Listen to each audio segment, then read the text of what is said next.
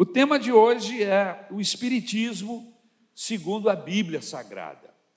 É uma mensagem bastante interessante, porque trata justamente de um assunto que é muito atual e de um texto que, inclusive, é usado como base, uma das bases, para se criar essa confusão aonde se encontra espiritismo dentro do evangelho, dentro da Bíblia, pastor. Isso é possível? A gente vai ver que não. Amém? Isso aqui é uma forçação muito braba, amém? E uma falta de entendimento, uma hermenêutica que não existe para se chegar a essa afirmação de que o Espiritismo tem base bíblica. E não tem. E nós vamos provar isso aqui esta noite, em nome do Senhor Jesus Cristo. Amém?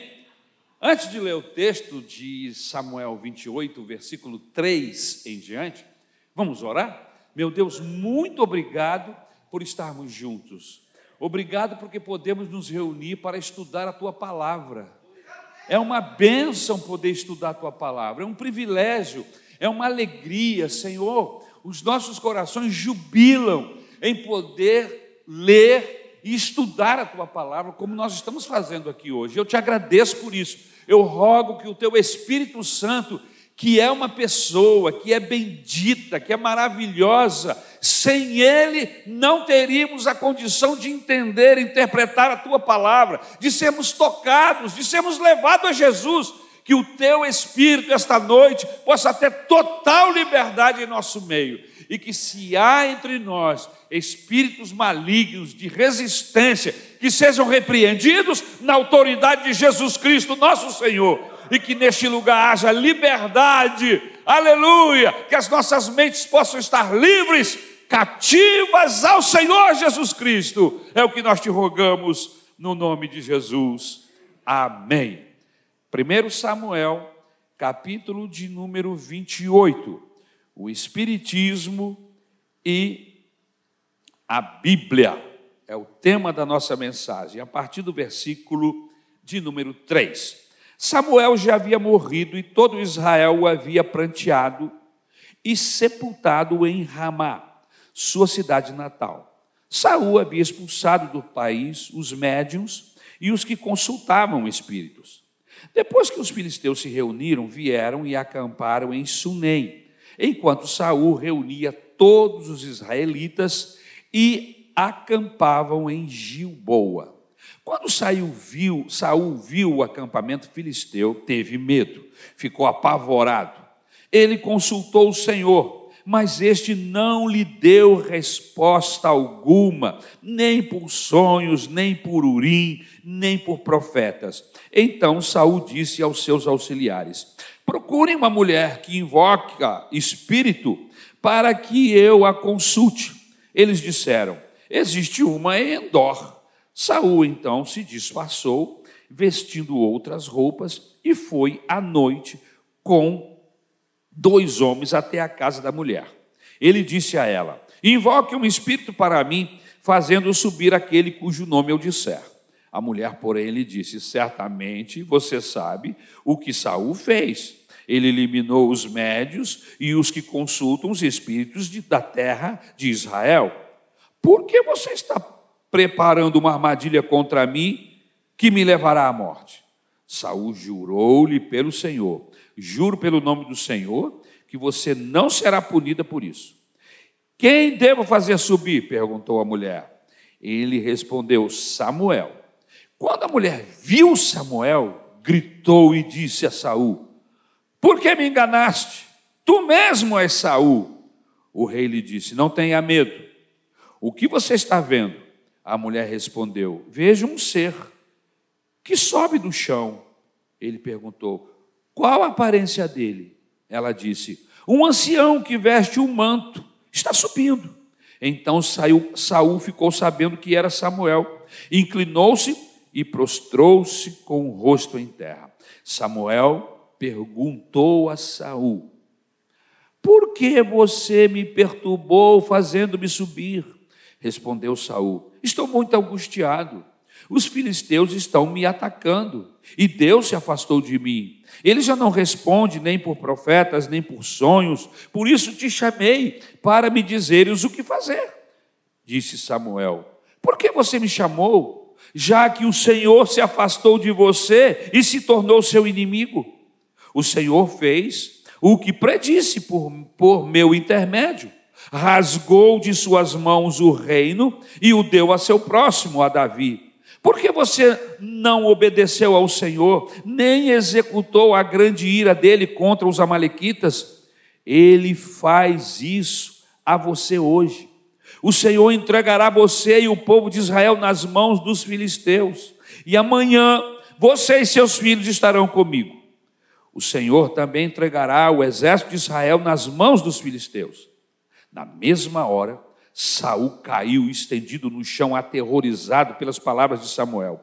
Suas forças se esgotaram, pois ele tinha passado todo aquele dia e toda aquela noite sem comer. Quando a mulher se aproximou de Saul e viu que ele estava profundamente perturbado, disse: Olha, tua serva te obedeceu. Arrisquei minha vida e fiz o que me ordenaste. Agora, por favor, ouve tua serva e come um pouco, para que tenhas forças para seguir teu caminho. Ele recusou e disse: Não vou comer. Seus homens, porém, insistiram com ele, e a mulher também, e ele os atendeu.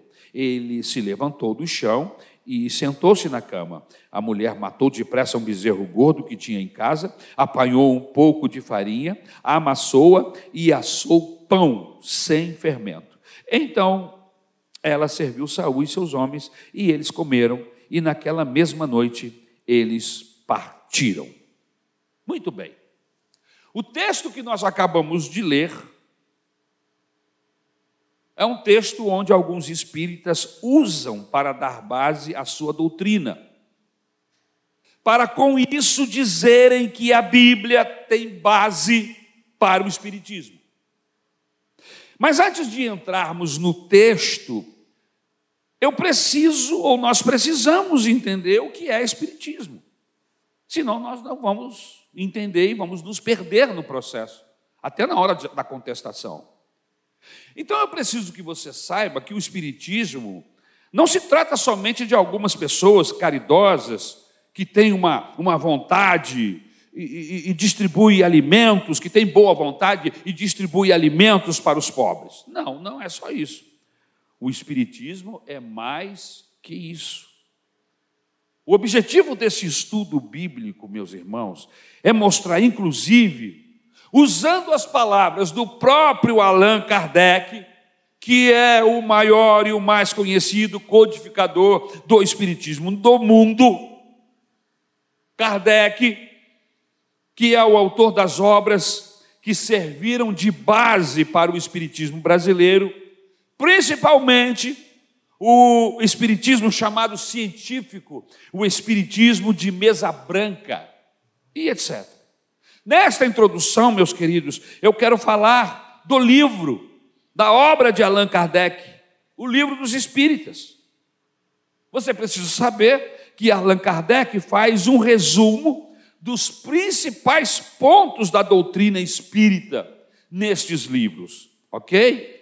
Por exemplo, os espíritos revestem-se temporariamente no invólucro material. Esse invólucro, Kardec o chama de corpo, que é perecível, e isso nós sabemos, cuja destruição pela morte restitui ao espírito a liberdade que eles buscam. Então, quando nós morremos, segundo Kardec, o espírito fica livre, porque está buscando essa liberdade. O kardecismo, o kardecismo crê que nós somos um espírito que habitamos em um corpo.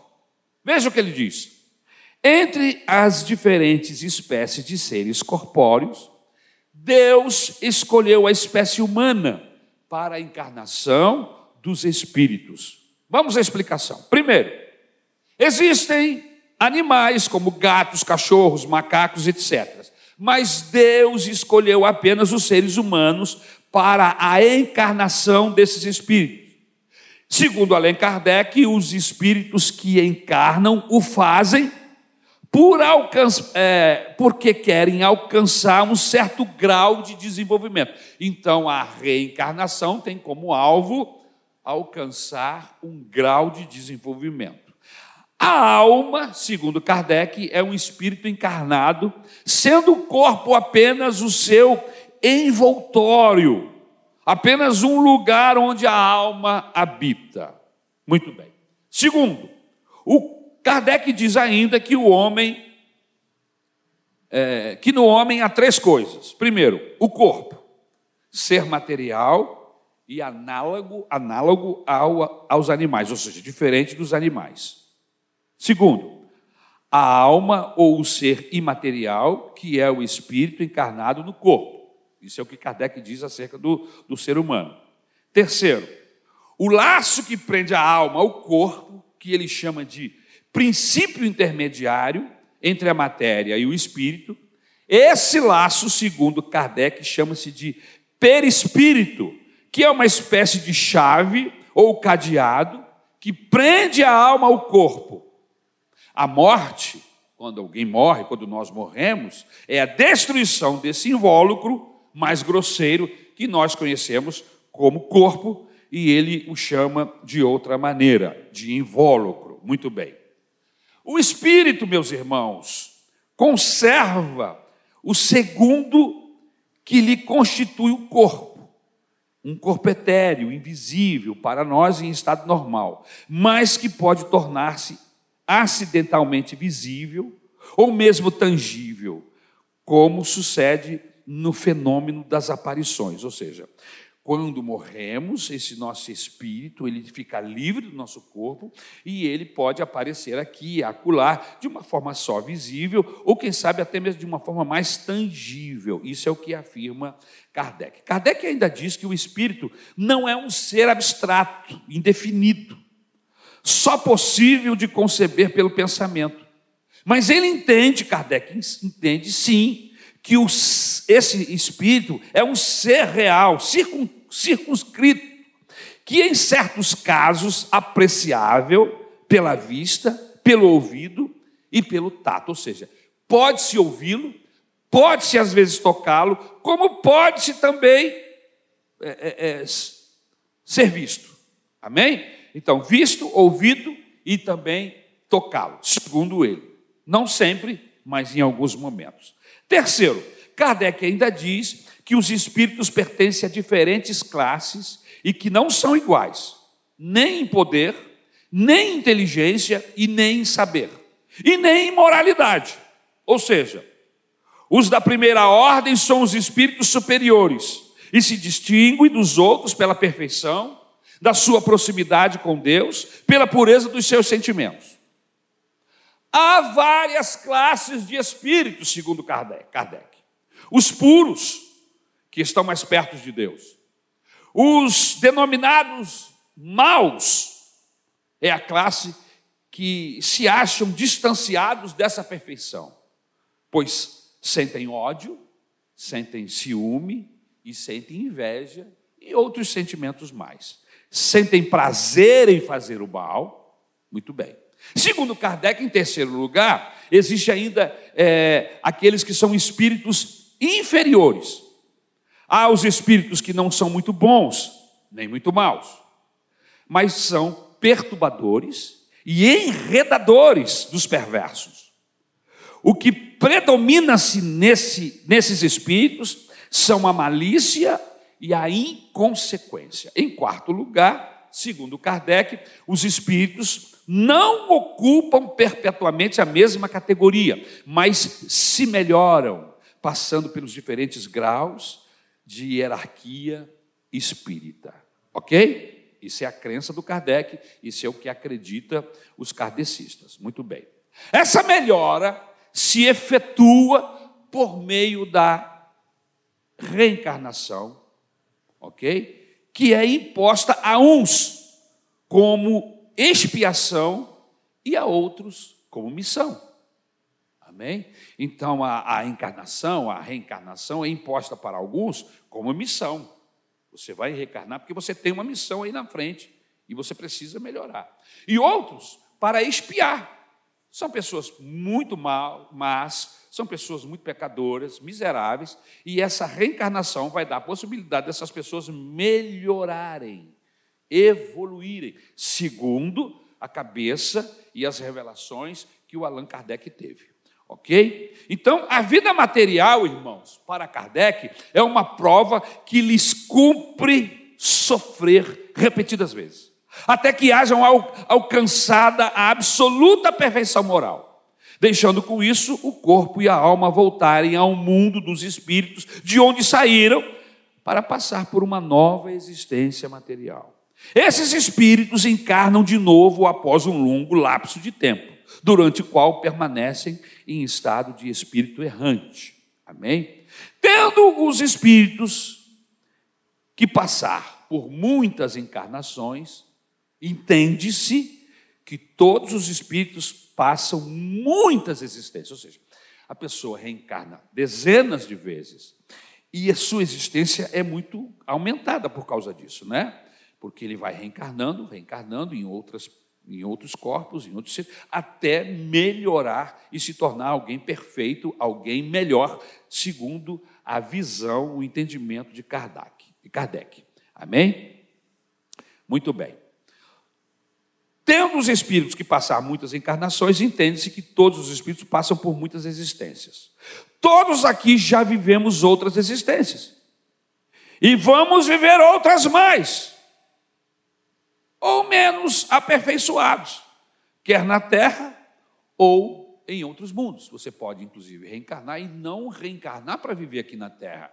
Você pode ir para Marte, você pode ir para Plutão, você pode ir para Júpiter. O único lugar que você não pode ir é para o Sol, porque no Sol só podem ficar lá os espíritos mais elevados. Amém? Muito bem. Eles creem na possibilidade de morar em outros planetas, como eu acabei de falar, Júpiter e Marte.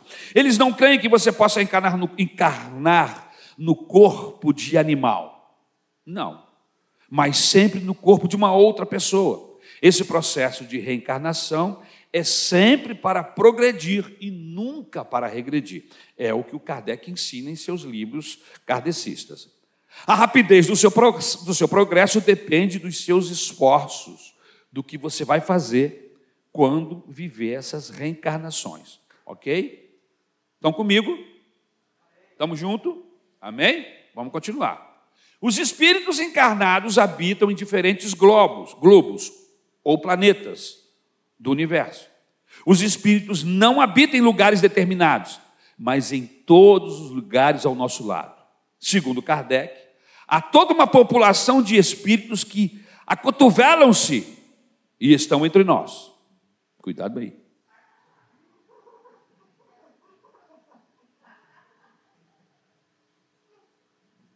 Segundo Kardec, ele diz que os espíritos dos que já morreram exercem constante influência sobre o mundo moral e sobre o mundo físico.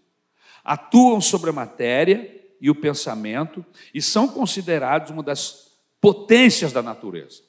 Eu não quero absolutamente aqui desrespeitar a crença das pessoas.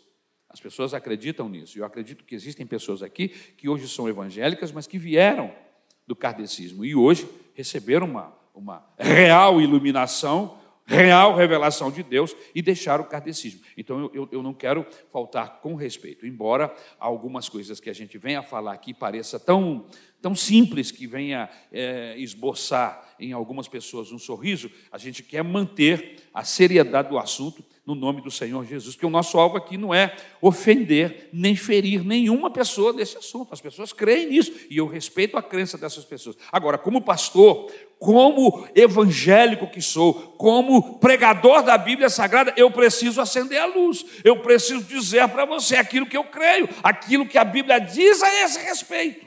Por isso, nós estamos aqui não para ofender, para ferir, para fazer gracejo com a fé dos outros, mas para acender a luz, para dizer: olha, existe um caminho mais excelente, existe um caminho mais altaneiro, existe um caminho que é de verdade, que é todo baseado na Bíblia, que é, vem de cima, que é princípios de Deus para a nossa vida. Esse é o nosso alvo aqui, esse é o nosso objetivo aqui. Amém? E eu espero em nome de Jesus que a gente alcance isso para a glória do Senhor e para a nossa alegria e que não queremos deixar ninguém triste. Então, Kardec diz que os espíritos dos que já morreram exercem constante influência sobre o mundo moral e sobre o mundo físico. Eles atuam sobre a matéria e o pensamento e são considerados uma potência da natureza. Causam com eficiência uma multidão de fenômenos, esses espíritos. Alguns explicáveis e outros mal explicados. O fato é que não há explicação racional fora do Espiritismo, ou seja, todas as explicações ligadas às manifestações, a, a, a, a, lidar com essas questões espirituais e principalmente dos espíritos, das reencarnações, só quem pode explicar são os livros de Allan Kardec do kardecista. Você não encontra essa explicação em outro lugar. Eles não aceitam. É isso que Kardec, que Kardec está nos dizendo aqui. Causam com eficiência uma multidão de fenômenos, alguns explicáveis e outros mal explicados. O fato é que não há explicação racional fora do Espiritismo. As relações dos espíritos com os homens são constantes. Os bons espíritos nos atraem para o bem, nos sustentam nas provas da vida e nos ajuda a suportar as tribulações e a dificuldade. Isso segundo Kardec. Os maus nos impelem para o mal. É um gozo para esses espíritos maus ver-nos sucumbir e nos assemelharmos a eles. A comunicação dos espíritos são ocultas ou ostensivas os ocultos se percebem sobre a influência boa ou má que exercem sobre nós. Muitas vezes, a nossa revelia, ou seja, eles atuam sem que eu perceba ou queira, eles vão atuar a minha revelia, ok? Os espíritos se manifestam espontaneamente ou mediante a evocação. É possível evocar-se todos os espíritos, os que animaram homens obscuros, como os dos personagens mais ilustres. Você pode chamá-los para falar com você, não importa a época que tenham vivido. Por exemplo, espíritos de parentes, você pode evocar, espíritos de amigos, espíritos de, dos inimigos. Se você obter deles, é, se pode, melhor dizendo, obter desses espíritos, segundo Kardec, através da escrita ou através da conversa, conselhos, informações sobre a situação em que se encontram no além, eles se encontram no além, ou sobre o que eles pensam a seu respeito. Assim como as revelações que lhes sejam permitidas fazer-lhes. Ok? Muito bem. Vejam que, segundo essas declarações, Allan Kardec o Espiritismo constitui-se, resumidamente, em pelo menos três coisas básicas. Primeiro, fazendo um, um resumo do que nós acabamos de falar. Primeiro, o Espiritismo consiste na possibilidade de nos comunicarmos com os mortos e deles se comunicarem conosco. Ok? Segundo, o Espiritismo crê na pré-existência da alma e na sobrevivência da alma posteriormente. Em terceiro lugar, o Espiritismo crê na lei kármica, no progresso do espírito através das repetidas encarnações. Nós purgamos os nossos pecados através de repetidas reencarnações ou encarnações, e com isso nos aprimoramos rumo ao progresso espiritual. Esses três pontos conseguem resumir tudo que falamos até o momento. Mas a pergunta que temos que fazer hoje é a seguinte: é o Espiritismo cristão? Existe alguma relação entre cristianismo e espiritismo? Vamos responder em nome de Jesus. Allan Kardec, ele escreveu três livros que se tornaram os principais livros dentro da doutrina kardecista. O livro dos médios, o livro dos Espíritos, ok? E o Evangelho segundo o Espiritismo. Essas três obras se tornaram fundamentais dentro do Espiritismo, ok? Então, são três livros escritos por Allan Kardec que se tornaram fundamentais obras do Espiritismo.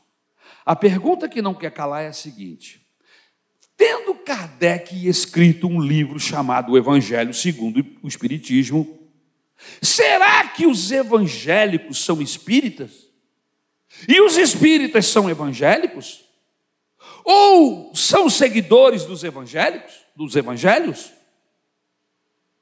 Vamos responder essa pergunta dizendo que não. Nem nós somos espíritas e nem eles são evangélicos. Eles não seguem o evangelho, nós seguimos os evangelhos do Senhor Jesus. A nossa crença, a nossa fé está totalmente baseada, amarrada nos ensinos do Senhor Jesus Cristo. Tudo que foi escrito, as cartas de Paulo, as cartas universais, e até mesmo o Antigo Testamento, tem como alvo enaltecer a pessoa de Jesus Cristo, colocando como único e suficiente Salvador de toda a humanidade. Com Jesus tudo, fora de Jesus nada. É isso que cremos e é isso que pregamos. Os espíritas não são seguidores do Evangelho. Por quê? Primeiro, os espíritas não aceitam Jesus como Deus, mas apenas como um filho de Deus. O kardecista Leon Diniz escreveu um livro, livro Cristo e o Espiritismo, quinta edição, quiser anotar, pode anotar para conferir. Quinta edição, página 55. Ele afirma o seguinte: não. A missão de Cristo não era de resgatar com seu sangue os crimes da humanidade. O sangue mesmo de um Deus não seria capaz de resgatar ninguém. Cada qual deve resgatar a si mesmo da ignorância e do mal. Nada exterior a nós poderia fazê-lo. É o que os espíritos aos milhares afirmam em todos os pontos do mundo. Porque eles não creem que Jesus Cristo é filho de Deus, também não acreditam que o seu sacrifício na cruz pode redimir o homem dos seus pecados. Eles acreditam que os homens só alcançarão remissão uma condição superior melhor através dos seus próprios esforços, das suas boas obras. O Evangelho diz que se nós não passarmos pela cruz, se nós não reconhecermos Jesus como o único e suficiente Salvador e não olharmos para a cruz como o caminho para Deus, nós não chegamos a lugar nenhum. Ou seja, o Evangelho está firmado em Cristo, o Evangelho está firmado no sacrifício vicário, no sacrifício da substituição ou seja, aquela cruz era para mim, mas Jesus me substituiu. Jesus disse: sai ali, porque você não adianta morrer, não vai resolver o seu problema, mas a minha morte vai resolver o seu, e o da Isabel, e do Luiz, e o da Cláudia, e o do João, e o da Maria, e de todos os homens de todas as raças, tribos e nações que já viveram e que ainda vão viver. Bendito seja o nome de Jesus. Aleluia. O kardecismo, ou melhor, o kardecista Cândico Procópio Ferreira, em seu livro Kardecismo e Umbanda, ele afirma o seguinte: os espíritas consideram Cristo a maior entidade encarnada que já veio à Terra, mas somente homem e não Deus. Por isso eles não acreditam no Evangelho, porque o Evangelho trabalha o tempo todo. O Evangelho de João trabalha o tempo todo para dizer que Jesus é Deus. É um dos evangelhos que eu mais amo. Eu gosto dos quatro, mas o evangelho de João, irmãos, é uma paixão. Porque fala de Jesus, os seus milagres, e o coloca como filho de Deus o tempo todo. O tempo todo, desde o início. Como é que começa mesmo o evangelho de João? No início era o verbo. E o verbo? Aleluia. Já começou assim, é o começo do livro, mostrando que era o Verbo, e o Verbo era Deus, e o Verbo estava com Deus, e tudo que foi feito foi feito por Ele, e sem Ele nada do que foi feito se faria, aleluia! Eu adoro, aleluia, o Evangelho de João. Segunda coisa importante, por que, que os espíritas não seguem o Evangelho? O Espiritismo é cristão? Não. Porque os espíritas não aceitam que Jesus seja o único mediador entre Deus e os homens. Eles não aceitam. Jesus não media ninguém, segundo Kardec, segundo os espíritas. No Evangelho segundo o Espiritismo, capítulo 1, parte 6, página 44, anote aí para você ver. A lei no Antigo Testamento está personificada em Moisés. A do Novo Testamento está personificada no Cristo. Agora, o Espiritismo é a terceira revelação da lei de Deus mas não está personificada em nenhum indivíduo. Porque esta revelação é o produto de ensinamentos dados, não por um homem, mas pelos espíritos, que são vozes do céu sobre todos os pontos da terra e por uma multidão de intermediários. Ou seja, os espíritas não aceitam o texto do apóstolo Paulo que diz em 1 Timóteo, capítulo 2, versículo 5: Pois há um só Deus e um só mediador entre Deus e os homens. Jesus Cristo, homem. Aleluia.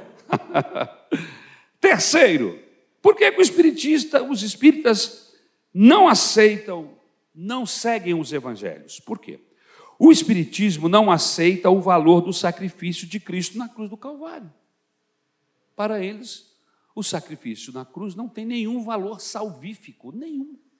Inclusive, a gente precisa prestar muita atenção na mensagem das pessoas que pregam aqui desse púlpito, nos hinos que se cantam aqui, e às vezes eu fico irritado com certos louvores, não daqui, graças a Deus, mas de alguns lugares que eu vou,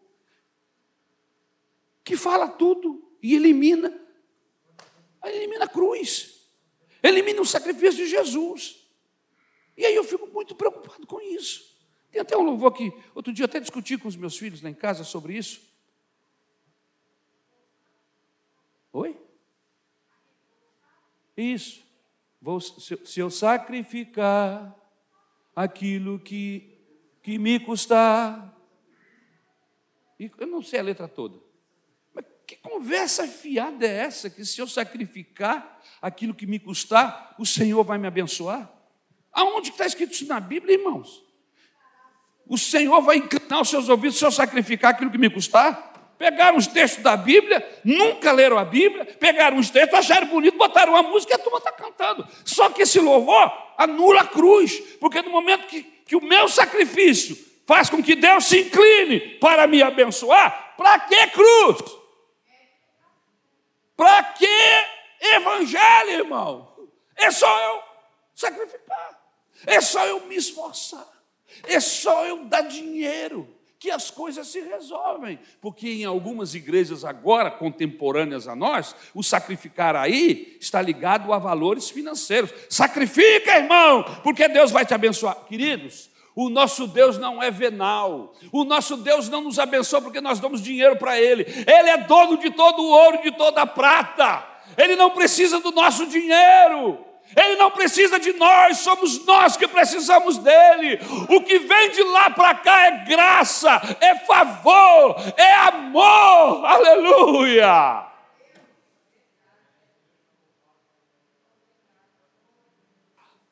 No jornal O Reformador, órgão máximo da Federação Espírita,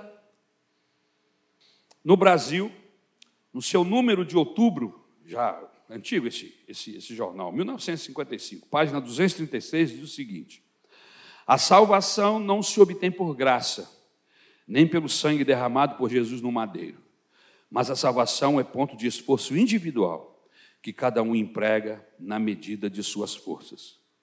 No livro Roma e o Evangelho, quinta edição, diz que houve uma encarnação de um espírito chamado Maria que dita as seguintes palavras psicografadas. Vamos lá.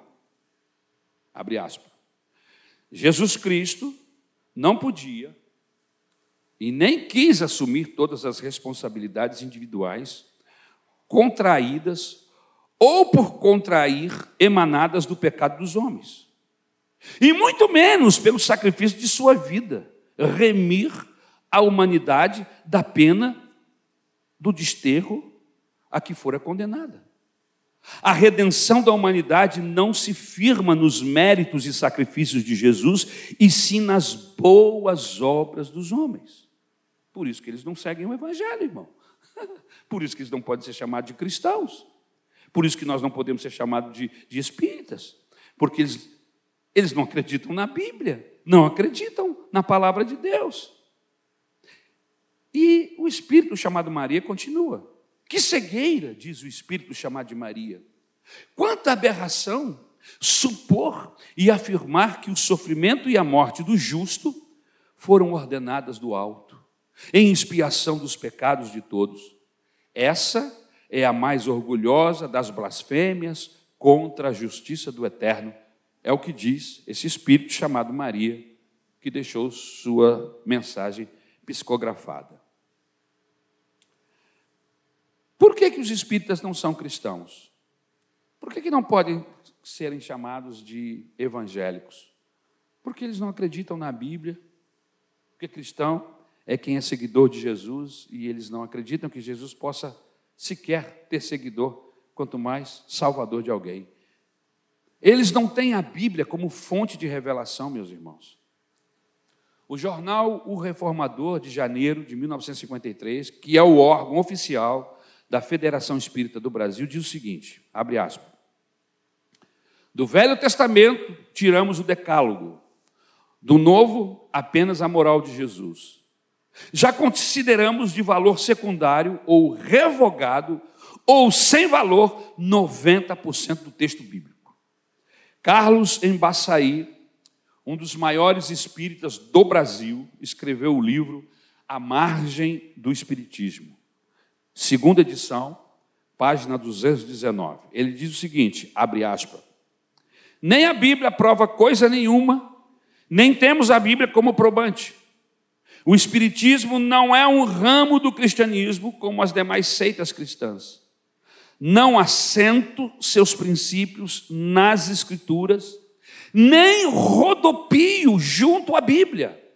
Nossa base é o ensino dos Espíritos, e daí o nosso nome, Espiritismo. Eles mesmos fazem questão de não serem confundidos com cristãos ou que tenham seguidores na Bíblia. Agora, gostaríamos de fazer algumas perguntas que mostram se o Espiritismo é ou não é cristão ou evangélico. Quais perguntas, pastor? O que pensa os espíritas a respeito do Espírito Santo? O que eles falam sobre o Espírito Santo? Olha só, meus irmãos. No livro O Evangelho segundo o Espiritismo, de Allan Kardec, capítulo 6, ponto 4, diz o seguinte: abre aspas. O Espiritismo vem no tempo assinalado cumprir a promessa do Cristo. O, o Espiritismo, de verdade, preside ao seu estabelecimento. Ele chama os homens à observância da lei, ensinando a todos fazendo compreender o que o Cristo só disse em parábolas. Ou seja, Jesus falou tudo em parábolas e eles trazem a claridade. Ok? O Cristo disse que ouçam os que têm ouvidos para ouvir.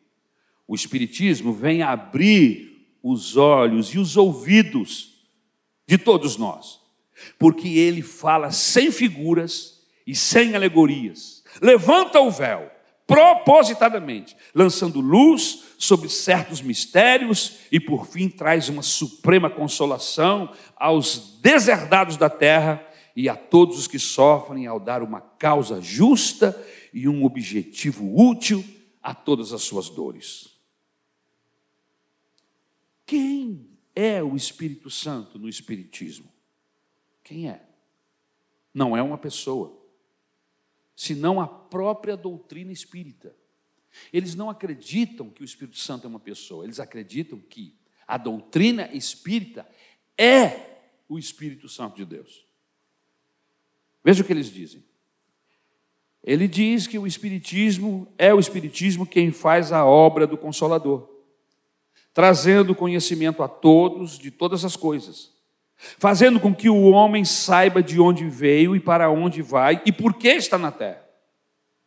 É o Espiritismo que atrai a todos para os verdadeiros princípios da lei de Deus e consola pela fé e pela esperança. Ou seja, eles não acreditam que o Espírito Santo é uma pessoa e nem que ele atua em nosso meio. Eles acreditam que a doutrina espírita faz às vezes do Espírito Santo. É o Espírito Santo. Amém? Qual é a base dos ensinos dos espíritas?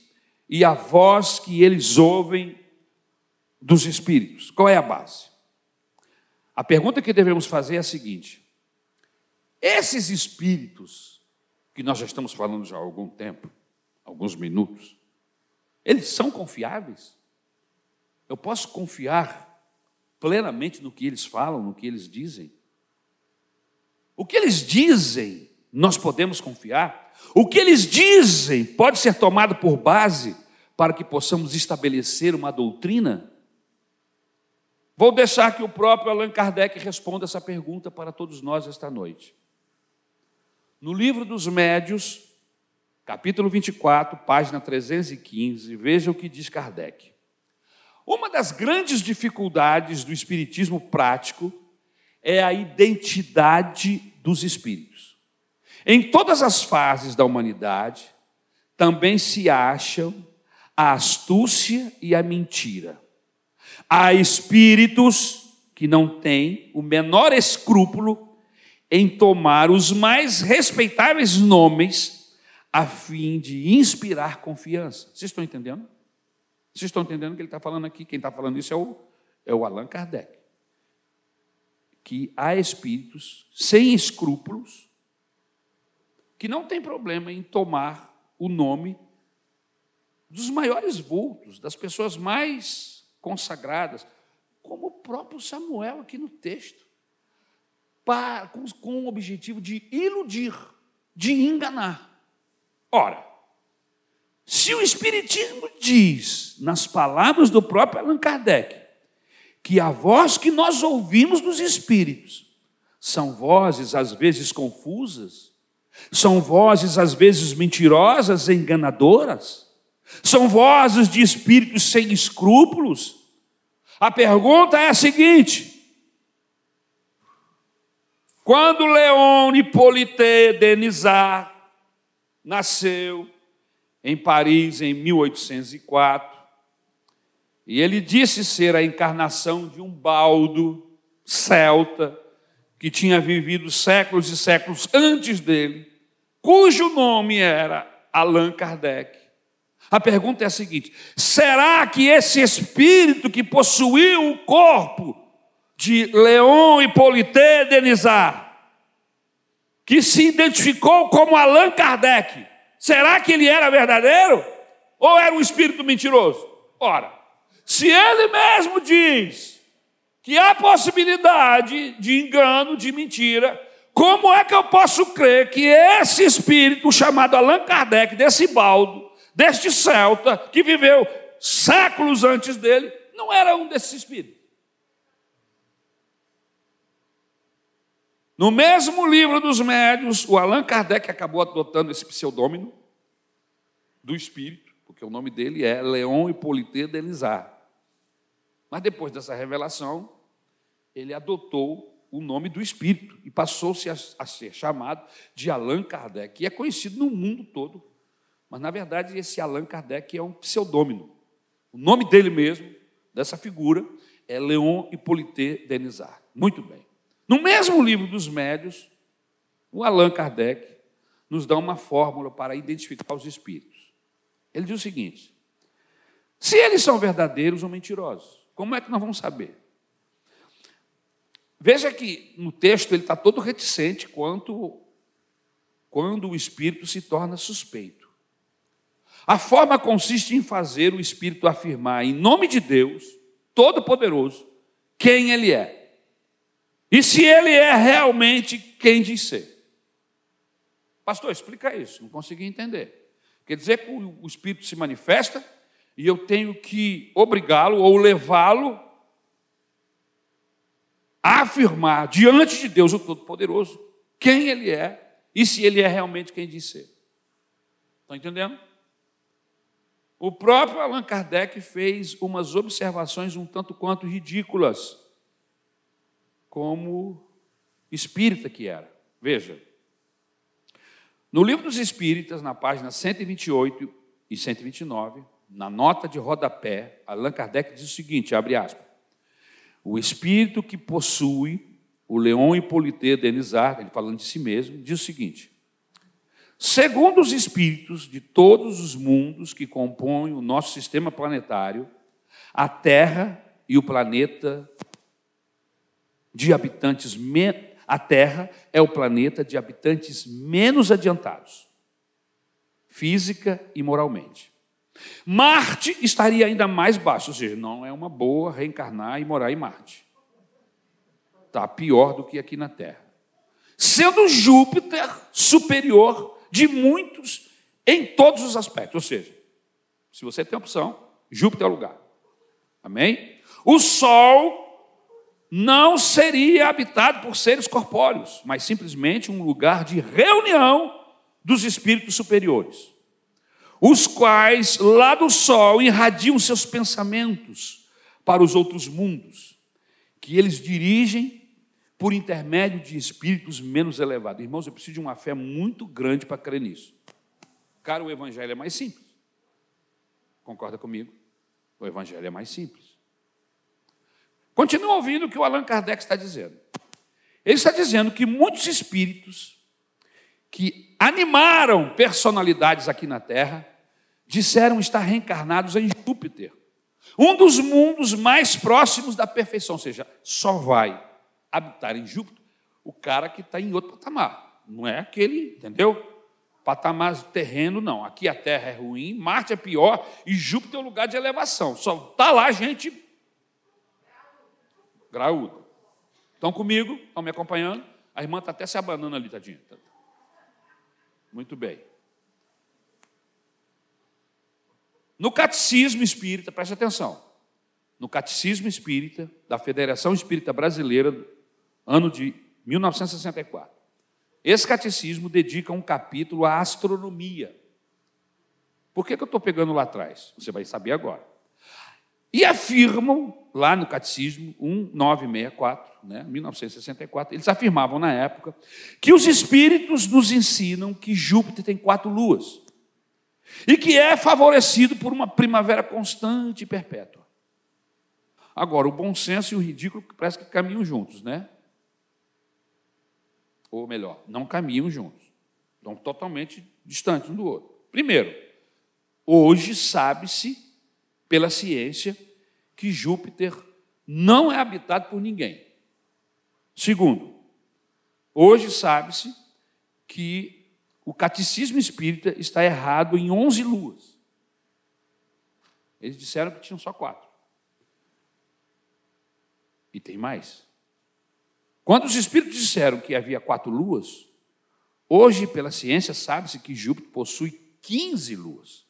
Os espíritos omitiram 11 luas. Não sei por que não revelaram. No catecismo espírita diz que a temperatura de lá é uma primavera constante. E hoje se sabe, porque já se mandou sonda para lá, se sabe que a temperatura de Júpiter está entre 130 e 140 graus abaixo de zero. Ou seja, é impossível alguém morar lá. Ora, se os espíritos que encarnaram em Leon e Polité Denizar não são confiáveis, como poderíamos confiar nós nos escritos espíritas que nós temos hoje? Se o próprio Leon e Polité Denizar, Allan Kardec, diz que eles não são confiáveis, como eu posso acreditar nos escritos espíritas hoje. De onde vamos tirar segurança para essa doutrina? Como podemos afirmar alguma coisa e da onde podemos tirar segurança para estudarmos o capítulo 28 de 1 Samuel, baseado no Espiritismo? Como? Onde? No texto, meus irmãos, do capítulo 28, 1 Samuel, o profeta Samuel já havia morrido, inclusive o versículo 3 começa assim: Samuel falecido. Saul está desesperado, porque os filisteus vão invadir Israel. Saul é um abandonado de Deus, versículo 15 e 16. Saul é um abandonado pelos profetas, versículo de número 6.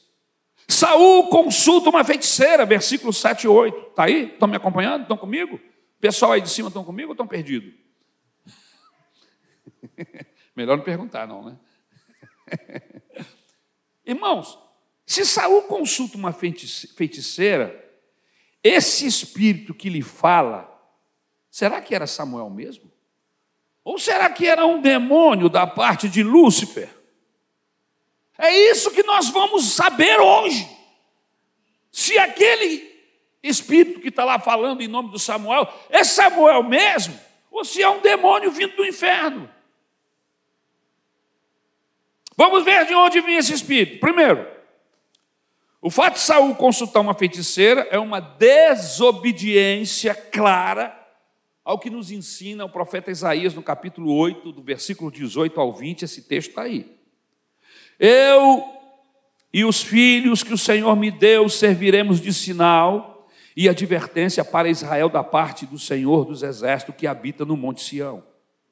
Talvez alguém lhes diga: Vamos perguntar aos médios e aos que consultam os espíritos dos mortos, com sussurros e murmúrios. Eles nos dirão o que fazer.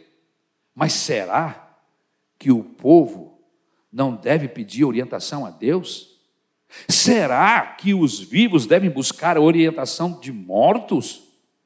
Consultem a lei e os ensinamentos de Deus. Aqueles que contradizem Sua palavra jamais verão a luz. Olha, já condenou Saul. Pegou, acabou com Saul. Irmãos, Saul está violando o princípio divino registrado em Isaías, que diz o seguinte, em outras palavras: se Deus não falar, se Deus se desviar-se ou calar a boca, será inútil se consultar a médios, será inútil consultar feiticeiros, necromantes. Se Deus não falar, meu irmão, fica na tua, mas não vai buscar a orientação dessa gente, porque vai ser pior para você, você vai estar sujeito ao engano e à condenação própria. Quem tem palavra para as nossas vidas, irmãos, é Deus, e não um espírito de gente que já morreu. Segundo, Saul nunca viu o pretenso Samuel. Veja o texto, volta lá. Versículo 3, 1 Samuel 28. Ele nunca viu, ele não diz ter visto, o texto não revela isso. Quem viu o suposto Samuel foi a feiticeira, está aí no versículo 13. Veja. Saul nunca viu. Quem viu o suposto foi a mulher. Versículo 14. Saul deduz que era Samuel. Leia o texto, veja o que o texto está te informando. Veja o que diz o livro dos Espíritos de Allan Kardec. Na introdução, ponto 12, diz o seguinte: abre aspas. Um fato demonstrado pela observação e confirmado pelos próprios espíritos, é que os espíritos inferiores muitas vezes usurpam nomes conhecidos e respeitados. Ora, se eu sei que esses cabra usurpam nomes de respeitados para me iludir, para me enganar, como é que eu posso acreditar que aquele espírito era realmente Samuel? Quem pode afirmar? Ele pergunta que os espíritos que dizem ser Sócrates, Júlio César, Carlos Magno, Napoleão e etc., tenha realmente animado esses personagens? Porque há quem diga que esses espíritos já desceu em centros de espiritismo, em mesas brancas, redondas, falei com Napoleão, Carlos Magno apareceu, Júlio César falou comigo. Será que foi Júlio César mesmo? Essa dúvida, irmão, existe mesmo entre os adeptos fervorosos do Espiritismo. Ora, se eles mesmos têm dúvida, como comprovar a veracidade da identidade do Espírito? Se nem mesmo Allan Kardec pode fazê-lo. Então vejam, meus irmãos, que esta feiticeira, quando viu um velho, ela enxergou um homem e disse: Vejo um Deus que sobe da terra. Que Deus é esse? Saul logo pensou e concluiu: é Samuel.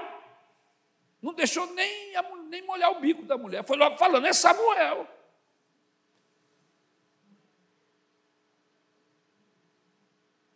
Mas ele estava completamente enganado, não era Samuel. Como sabemos que não era Samuel, pastor? Segundo Coríntios, capítulo 11, versículo 14 e 15. Estão comigo, gente? Isto não é de admirar, pois o próprio Satanás se disfarça de anjo de luz. Portanto, não é surpresa que os seus servos finjam que são servos da justiça, a fim deles, o fim deles será o que as suas ações merecem. Como é que eu sei que era demônio, pastor? Como é que o senhor sabe? Segundo Tessalonicenses, capítulo 2, versículo de 9 a 12. A vinda desse perverso é segundo a ação de Satanás, com todo poder, com sinais e com maravilhas enganadoras. Ele fará uso de todas as formas de engano, da injustiça, para os que estão perecendo, porquanto rejeitaram o amor, a verdade que os poderia salvar. Porque rejeitaram o amor e a verdade, porque rejeitaram a pessoa do Senhor Jesus Cristo, a Bíblia está dizendo, o apóstolo Paulo está dizendo, que eles foram entregues aos seus próprios desejos, às suas próprias concupiscências. Os entregou para serem enganados, e o diabo vem os enganando. E continua o texto: por essa razão, Deus lhes envia um poder sedutor a fim de que creiam na mentira. E sejam condenados todos os que não creram na verdade, mas tiveram prazer na injustiça.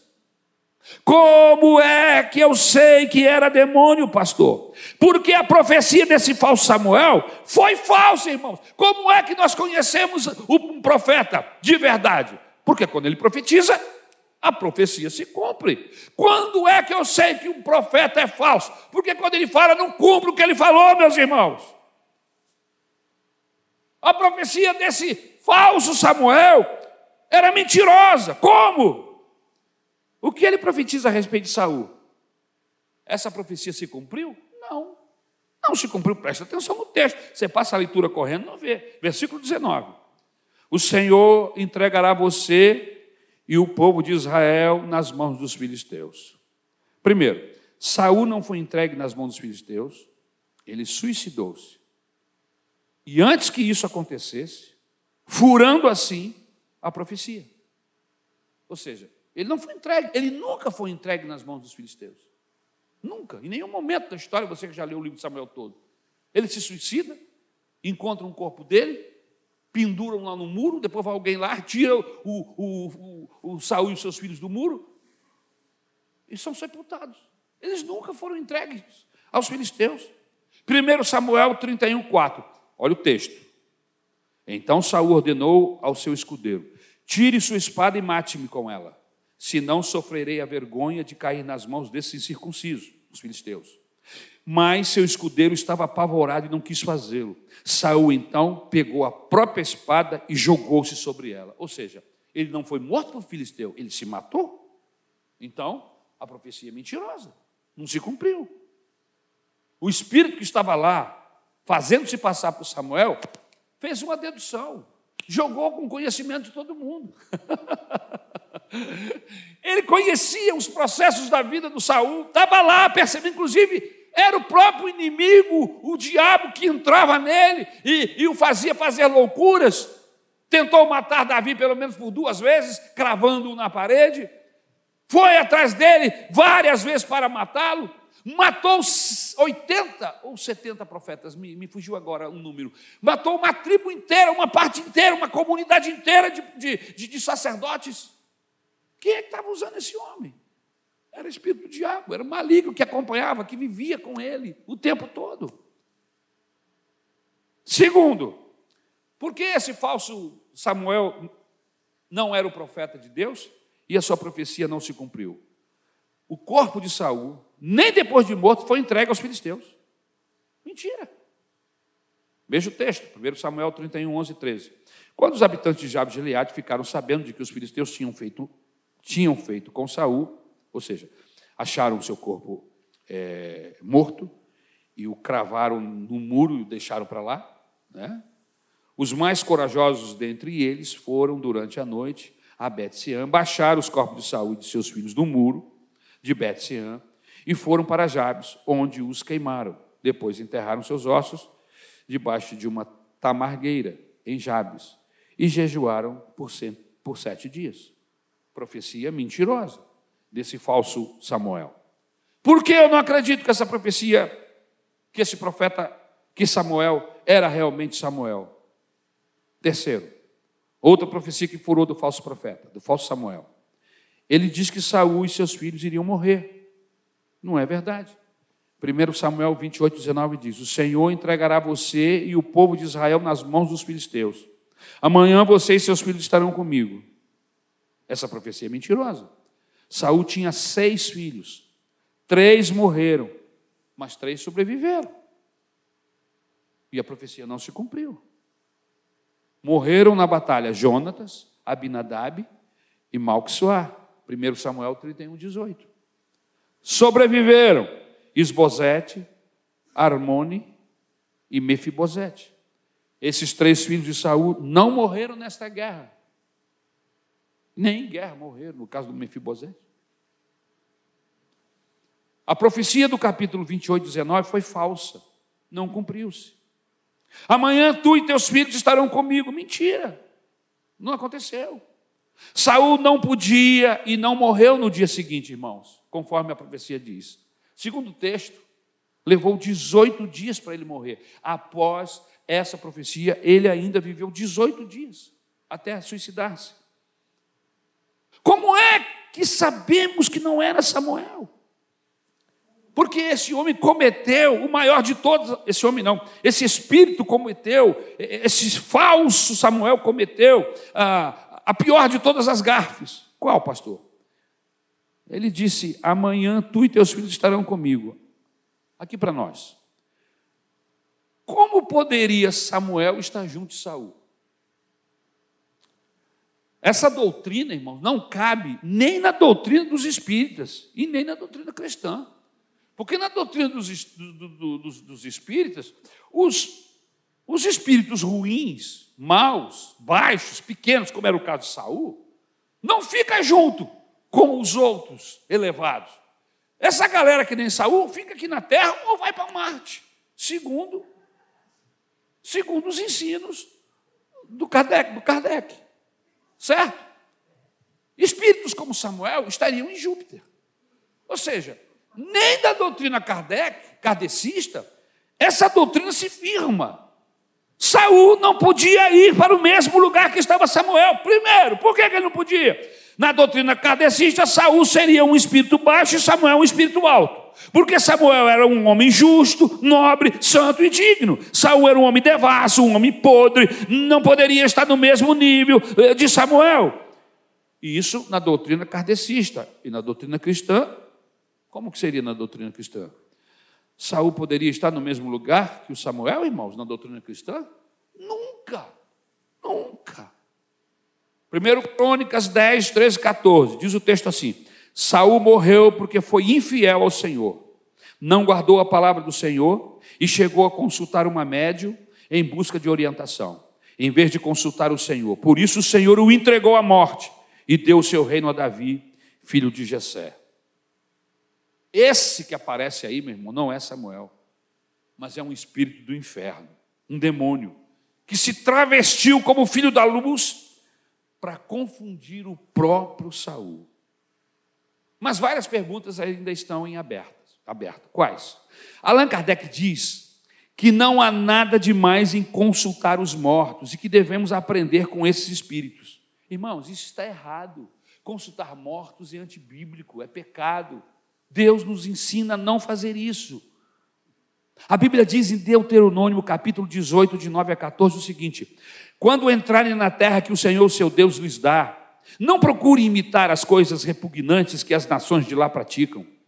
Não permitam que se ache alguém entre vocês que queime em sacrifício o seu filho ou a sua filha, que pratique adivinhação, ou dedique-se à magia, ou faça presságios, ou pratique feitiçaria, ou faça encantamentos.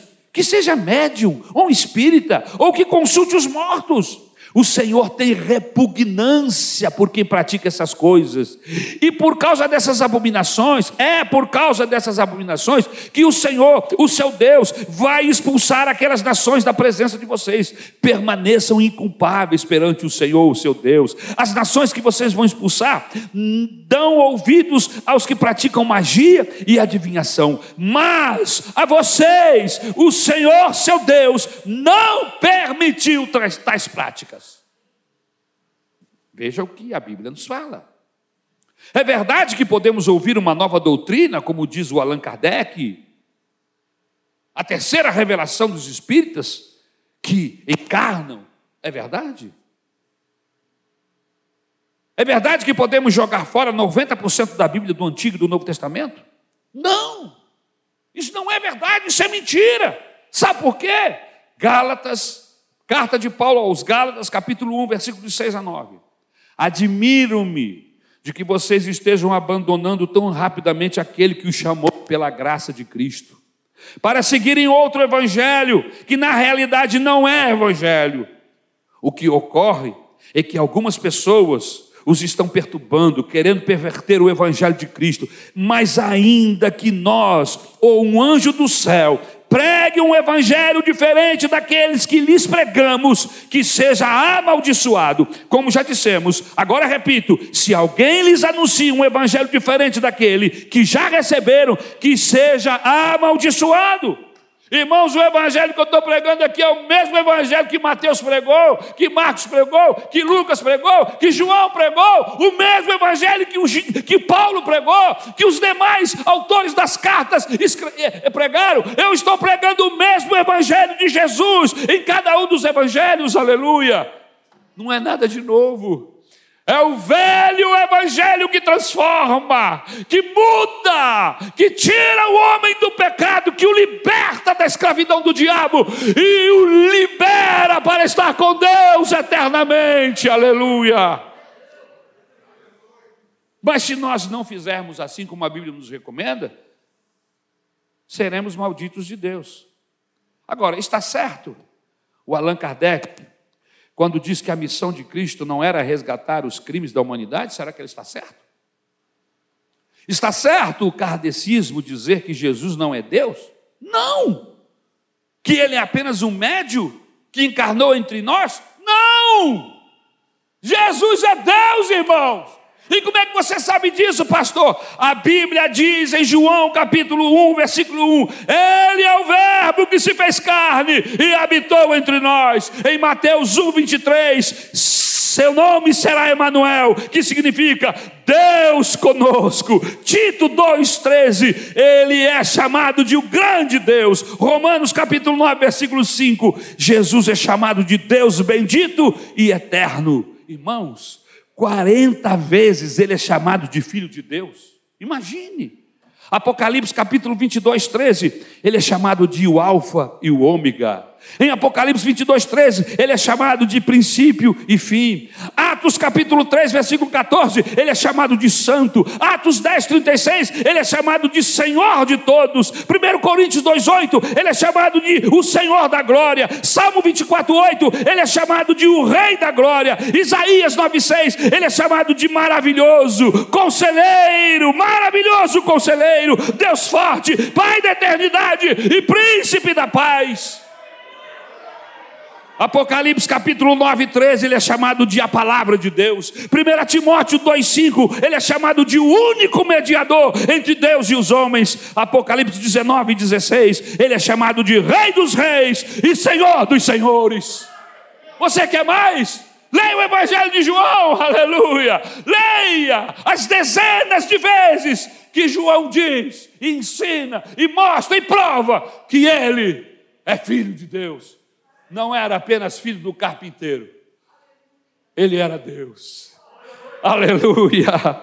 Louvado seja o nome do Senhor. É por isto que é nele que colocamos a nossa esperança. É por isso que é no sangue dele, Jesus, vertido na cruz do Calvário, que nós nos limpamos dos nossos pecados. Aleluia! Irmãos, nós dependemos inteiramente dele, o nosso Jesus. Então, por que os espíritas ensinam o bem? Por que os espíritas ensinam o bem?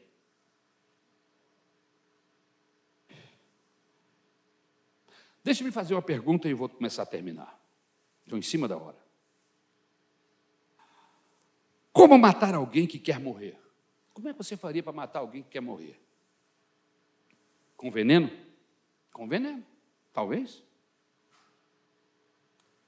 A macumba é um veneno. Eles querem morrer. Eles sabem a quem estão servindo. Tem nada de segredo lá não. É tudo com a luz acesa, é claro. Eles querem morrer. Estão tomando aquele veneno.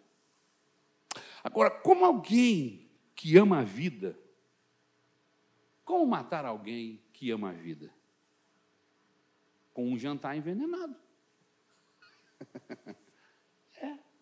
Você faz um jantar, envenena, essa pessoa é convidada, não sabe, senta nessa mesa e come o jantar. Mas o que ele está comendo tem veneno e ele vai morrer. Mas ele ama a vida, ele não quer morrer, mas ele está sendo envenenado e não sabe. O Espiritismo é um veneno no jantar de quem ama a vida. Deixe-me lhe contar uma história e eu vou terminar. Aconteceu algo interessante em uma igreja do interior.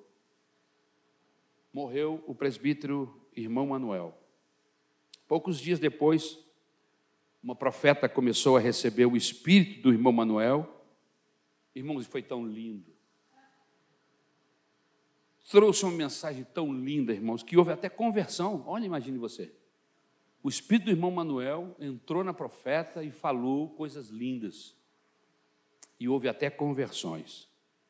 Aí o pastor João, que era o pastor da igreja, aquela era uma congregação, ficou sabendo do acontecido e foi até lá. Quando ele chegou lá, o espírito que estava na profeta, na mulher, disse assim: Oi, Joãozinho, como vai você? o pastor lhe disse: Que conversa é essa de Joãozinho? Sai em nome de Jesus! A mulher caiu, estribuchou. Mas antes da mulher cair e estribuchar, a mulher disse assim: Eu sou um demônio do inferno e vim para confundir. E o pastor não quis bater papo com ele, falou assim: eu já te disse para você sair e ir embora, em nome de Jesus. E o diabo foi embora, irmãos, em nome de Jesus. A mulher ficou liberta pelo poder que emana da pessoa bendita do Senhor Jesus Cristo. O Senhor Jesus nos otorgou, nos deu esse poder sobre espíritos malignos. Irmãos, sozinho eu sou menor do que qualquer espírito do inferno. O ser humano é menor do que qualquer espírito do inferno, mas com Jesus eu sou um gigante. Com Jesus eu os amarro. Com Jesus eu os expulso. Com Jesus eu digo: entra em fila indiana e vai saindo um após o outro, em nome de Jesus. E eles têm que me obedecer, porque não sou eu, não é no meu nome, não é no meu poder, não é na minha graça, é no poder, é na autoridade daquele que está em mim, o Senhor Jesus Cristo. E esse poder não foi dado a pastores, esse poder a Bíblia diz que é dado a quem crê. Marcos capítulo 16, 15 diz o que, irmãos? Ide por todo mundo e pregai o meu evangelho a toda criatura. Quem crê e for batizado será salvo. Quem não crê será condenado. E estes sinais seguirão aos que crerem. Em meu nome curarão os enfermos. Em meu nome expulsarão demônios, e se beberem alguma coisa mortífera, não lhes fará dano algum. Aleluia! Esse poder não é meu, esse poder é de Jesus, e Ele outorgou à igreja, Ele é seu. Não admita que o diabo fique fazendo gracinha lá na sua casa. Não é à toa que muitas vezes, de madrugada, durante o dia, minha mãe tinha uma percepção espiritual. E quando ela viu umas coisas acontecendo em casa, fora do, do normal, fora do controle, nervosismos, é, é, coisas humanas, excessos de sentimentos humanos, sentimentos pequenos, ela logo percebia: isso é o diabo. O diabo adora se manifestar na inveja, na contenda, na fofoca, no disse-me-disse, no não perdão. Ele adora. Aonde esses sentimentos pequenos, humanos, malignos se manifestam, o diabo está. Então, se há esses sentimentos aqui, é possível que o diabo esteja aqui. Então ela ia lá, abria a porta e dizia: Satanás, essa casa pertence ao Senhor. Você não tem autoridade para estar aqui. Então, meu filho, pega a sua trouxa e vai para a rua, vai para o inferno, vai para onde você quiser, mas aqui você não vai ficar. Sai em nome de Jesus. Não foram poucas vezes que na nossa casa percebemos ação maligna, porque é como um cachorro que encontra a porta aberta, ele entra. E às vezes nós deixamos a porta aberta quando estamos envolvidos com sentimentos baixos, pequenos, sentimentos carnais, aonde opera a carne, é uma mesa para o diabo fazer festa. Por isso que a Bíblia diz para nós não darmos lugar à carne. Porque se tiver carne, meu irmão, se tiver, se quem tiver no controle são as obras da carne, você sabe onde estão escritas as obras da carne? Gálatas, capítulo 5. Versículo 19 fala dos, do fruto do Espírito, mas depois ele fala da obra da carne, das obras da carne. E são inúmeras, dentre elas feitiçaria, mentira, bebedeiras, desequilíbrios, covardias todo tipo de malignidade. Abra sua Bíblia, leia. Se essas coisas começarem a se manifestar no seu coração, porque você está na carne, é possível que elas aconteçam. Se começar a acontecer no seio da igreja, é importante que alguém, pelo amor do Senhor Jesus Cristo, alguém dentro da igreja, um diácono, um professor da escola dominical, um membro cheio do Espírito Santo, diga: Isso é obra da carne, igreja. Não vamos entrar por aí, vamos orar, vamos buscar sabedoria, vamos buscar entendimento vamos buscar a sabedoria de Deus, porque Ele vai nos dar. Não vamos usar as armas da carne, porque quem usa as armas da carne dá lugar ao diabo. E se tem uma coisa que eu não quero fazer, irmãos, é dar lugar a esse cabra ruim. Na minha vida, ou na vida de quem quer que seja. Abre teus olhos. Abre. Dá mole. E ele usa você. Precisa muito, não. Pedro conversando com Jesus, bobeou, e o diabo usou a boca dele para impedir Jesus de, de ir para a cruz. Ir para a cruz? Que negócio é esse? Não vai, não. Que negócio de ser crucificado? Jesus falando que ia morrer, que havia um, um, projeto, que havia algo de Deus e que ele ia ser sacrificado. E aí Pedro chega e diz: Não, não, não faz isso não, que peninha. Aparentemente um belo conselho. Só que Jesus olhou para ele e disse: Para trás de mim, Satanás, que não entende as coisas de Deus. Está querendo me impedir de ir para a cruz, porque ele sabe que a hora que o homem, filho do homem, subir no, no madeiro, aleluia, as vidas serão resgatadas do inferno, os perdidos serão encontrados, os mortos serão ressuscitados, haverá vida, festa do céu. E o Senhor Jesus percebeu isso. Irmãos, Jesus nos deixou a Bíblia, a palavra de Deus, salvação, libertação, só pelo sangue do Cordeiro vertido na cruz do Calvário.